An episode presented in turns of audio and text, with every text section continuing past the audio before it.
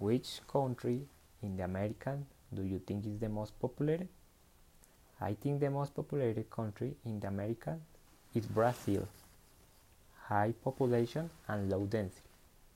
And also the land area is much larger than the other countries in the Americas.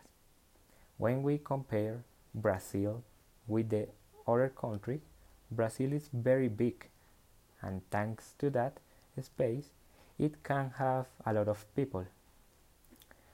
Which do you think is the least populated? I think the least populated country is Ecuador.